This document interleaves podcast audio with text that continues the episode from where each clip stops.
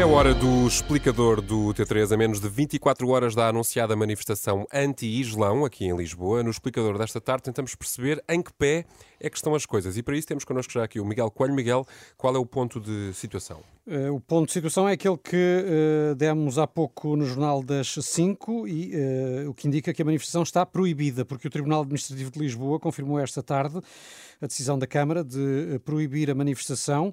Recordo que era um protesto promovido por grupos ligados à extrema-direita, entre eles um designado de 1143 e, entretanto, foi interposta uma providência cautelar por parte de Mário Machado, um dos rostos deste uh, protesto, desta manifestação que junta grupos extremistas e foi essa providência cautelar que foi uh, rejeitada agora pelo uhum. Tribunal Administrativo de Lisboa. E porquê é que a Justiça foi chamada a pronunciar-se? O que estes grupos uh, alegaram para tentar reverter a proibição decretada pela autarquia é que, eh, no fundo, têm eh, direito à manifestação, como está consagrada na Constituição Portuguesa. Recordo que faz hoje justamente uma semana eh, que a Câmara de Lisboa anunciou que não autorizava a manifestação uma manifestação anunciada para a Moraria, ali na zona do, do Martim Muniz, uma zona da cidade que, de resto, como é conhecido, é muito multicultural, com muitas uhum. pessoas oriundas de, de, países muçulmanos e não só, uhum. mas esta manifestação, como disse, uh, seria uma iniciativa de grupos extremistas que dizem querer protestar contra a islamização da Europa. E logo naquela zona da cidade. E foi por isso, Miguel, provavelmente, que a Câmara proibiu. Sim, depois de ouvir as autoridades, a PSP considera que o protesto uh, está rodeado de um elevado risco de perturbação uh, da ordem, da tranquilidade pública e foi com base neste parecer que a Câmara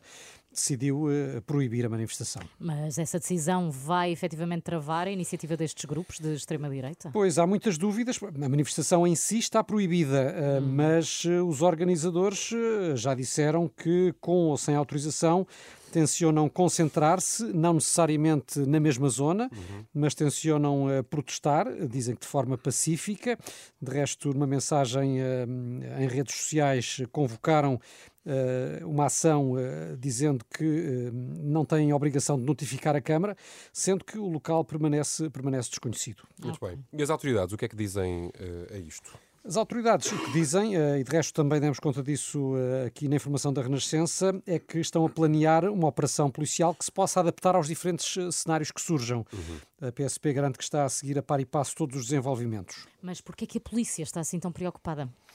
A polícia, no fundo, teme que uh, o risco associado a um protesto desta natureza uh, possa uh, degenerar. No fundo, uhum. o anúncio desta manifestação por parte de grupos extremistas, levou a coletivos antirracistas também a preparar uma contra-manifestação uhum. uh, de pessoas de todas as cores, também para amanhã, para o mesmo local, e portanto pode haver aqui um Sim. potencial choque. E não há ninguém que ponha aqui água na fervura, por assim dizer, que acalma aqui os ânimos. Sim, tem havido, tem havido vários apelos uh, ao diálogo. Aliás, uh, hoje mesmo uh, este assunto deve estar a ser abordado em todas as mesquitas, porque foi o que disse à Renascença o imã da Mesquita de Lisboa, Sheikh Munir. Ele disse que iria ser pedido aos fiéis muçulmanos para manterem a máxima calma e tranquilidade perante, enfim, estes anúncios de manifestações contra o Islão, lembrando que estão num país livre e democrático e que cabe às instituições defenderem a lei e os cidadãos. Naturalmente. Independentemente Enfim. da religião. Estão dadas, exatamente. Estão dadas as explicações, resta aguardar, não é? Perceber aquilo que vai acontecer e manter, acima de tudo, a cabeça fria. Este explicador vai estar disponível também em rr.pt. É passar por lá.